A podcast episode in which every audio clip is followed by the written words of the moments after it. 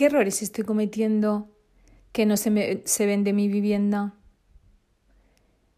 Muchas veces pasan los meses, dos meses, tres meses, cuatro meses, tenemos una visita, dos visitas. ¿Qué pasa? No tengo apenas visitas. Si el piso es muy grande, está en buena zona, ¿qué estará pasando? Bueno, bueno, bueno, bueno. En un momento hablamos de ello.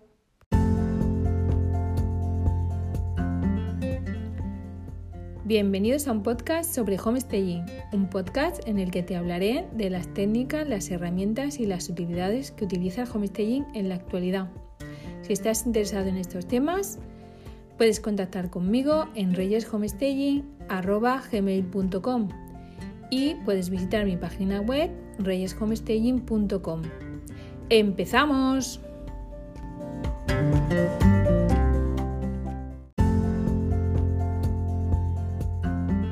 Requete buenas, hola, ¿qué tal? Muchísimas gracias. Gracias de que estéis ahí, gracias por escucharme, gracias por apoyarme. Os quiero hoy dar las gracias porque me parece que, que no lo hago menudo y la verdad que estoy súper agradecida de que me escuchéis y que, de, que os interese este tema. Y nada, y espero que, que os guste el tema de hoy.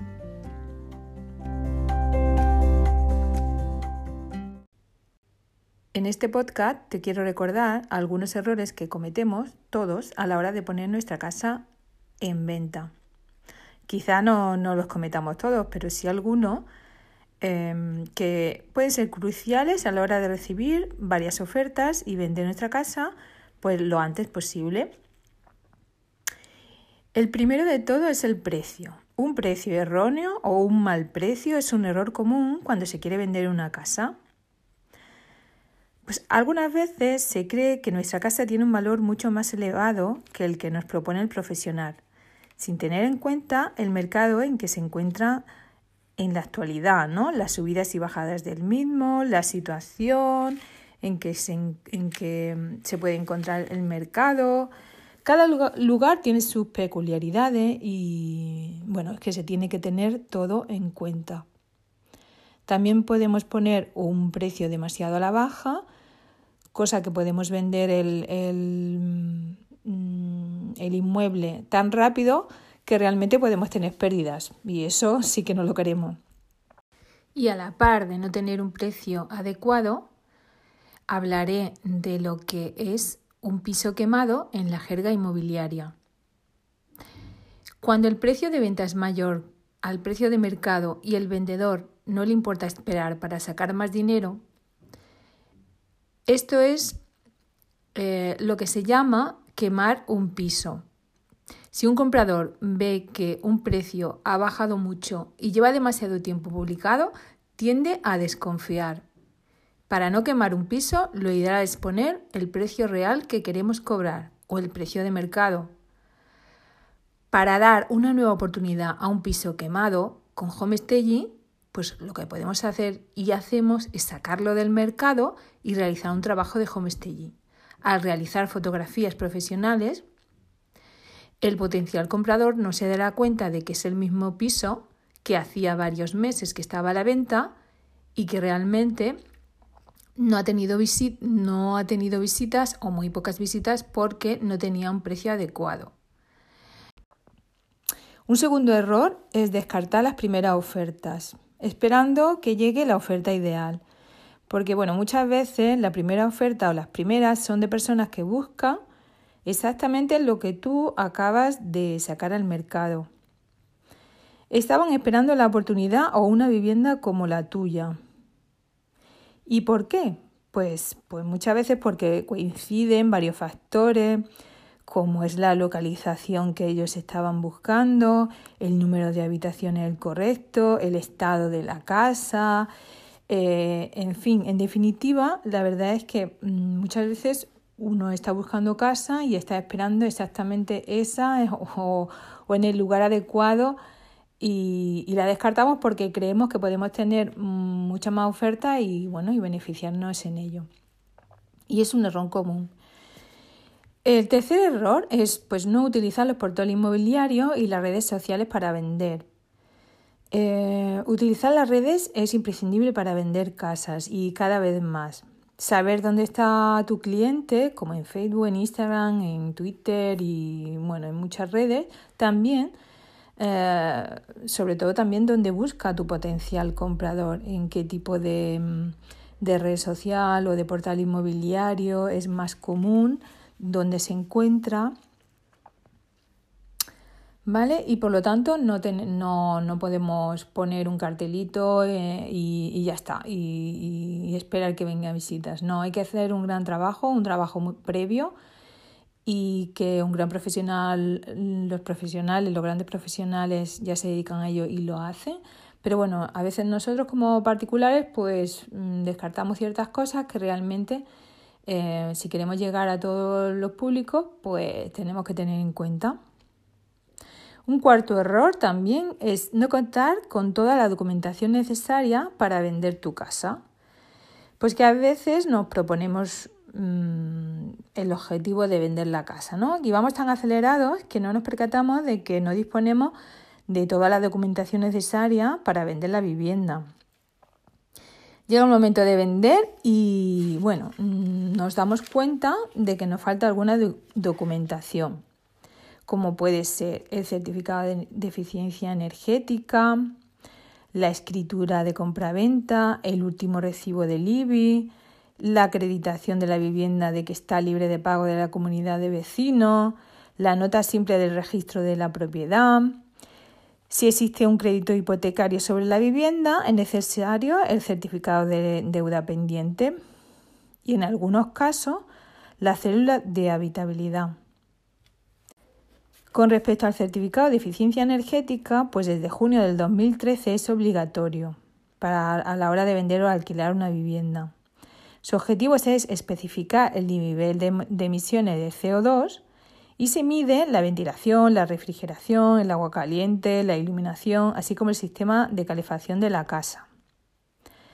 Los profesionales que pueden hacerlo son los arquitectos y aparejadores y también mm, los titulados en ingeniería. Un quinto error, que es el que más, mm, bueno, en este podcast quizás sea el más importante hablar o, o no, son el no preparar la casa para la venta. Esto realmente sí que, sí que es un error y, y bueno, pero lo podemos subsanar. Muchas veces vendemos con el corazón y no con la cabeza. ¿Y esto qué quiere decir? Pues que tenemos que mirar la casa como un producto. En el momento que nosotros em, queremos vender em, cualquier cosa, pero en este caso una vivienda, pues tenemos que tratarlo como un producto, ¿no?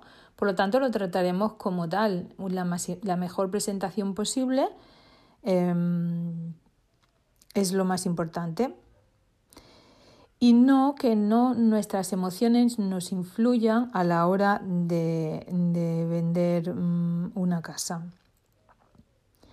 También en este mismo rango pues nos encontramos que pues descuidar tu imagen y la de tu propiedad a la hora de hacer una visita también es súper importante. El cómo nos ven a nosotros eh, como propietarios Mm, la persona que, llega y que está interesada en, eh, en, la casa. Mirar la casa con ojos de. no Es un error que no hacemos, ¿no? Es de, no mirar la casa con ojos de comprador, lo mismo.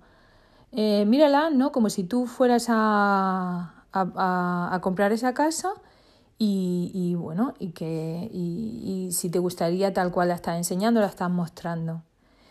Si no arreglamos pequeñas averías, es otro error que nos podemos encontrar, que las villas no lucen, eh, mm, el baño que gotea, el grifo en mal estado, y mm, cañerías y cosas en mal estado, eh, que realmente mm, hacen que, la persona que va a ver la casa pues eh, no esté demasiado interesada.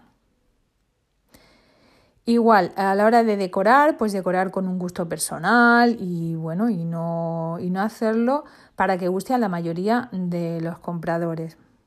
En definitiva, lo que os quería comentar es esto, ¿no? Que, que realmente es súper importante hacer homestaging, una decoración adecuada, más todo lo que hacemos previamente, que es los arreglos, pintura, etcétera, para que la persona que llega pues se imagine eh, que, bueno, que, puede entrar a vivir y que no tiene que hacer demasiadas cosas, ¿no? Porque si tenemos colores estridentes seguramente no le gustarán y, tendrán que pintar, cosa que ya cuando uno quiere ir a un, a un lugar a vivir y tiene que em, realizar varios cambios antes, muchas veces es un aspecto que les echa para atrás. Y sabiendo todo esto, pues también es súper importante es no hacer fotografías profesionales. ¿Por qué? Porque una persona que busca una vivienda, mm, primero, ¿dónde busca? En los portales inmobiliarios, en las redes sociales, ¿no? Entonces se pasa mucho tiempo mirando fotografía, intentando encontrar esa casa de sus sueños. Y tenemos un porcentaje muy alto, que es el 79% de los anuncios con fotografías profesionales, sí que se contacta con el anunciante. Sin embargo, las que en, donde no hay fotografías profesionales, pues se reduce que muchas veces en un 21% es el que contacta con el anunciante. Por lo tanto, es súper importante que, que hagamos fotografía. Luego, las fotografías tienen cuatro veces, las fotografías profesionales tienen cuatro veces más impacto de las que no son profesionales. Y también se sabe que inciden en el posicionamiento y, en, de los portales inmobiliarios. Eh, presenta unas fotografías, planos, mm, muchas fotografías. Em, esto posiciona más alto y, y, cuando son profesionales más y tendrás eh, tu casa, pues será más fácil encontrarla que eh, con fotografías que no lo son. Por lo tanto, te dará, te ventaja ¿no? a la hora de vender tu casa con respecto a la del vecino. Bueno, y estos son algunos errores que te quiero comentar y que podemos tener en cuenta a la hora de, de vender nuestra, nuestra vivienda. Espero que te haya ayudado y que prepares todas estas cositas, que si hay alguna cosa que se te había pasado, pues que la tengas en cuenta. Mira a ver todo el papeleo o ese documento que habías pasado por alto. Y, y nada más, y espero que nos veamos pronto. Muchas gracias por todo y hasta pronto.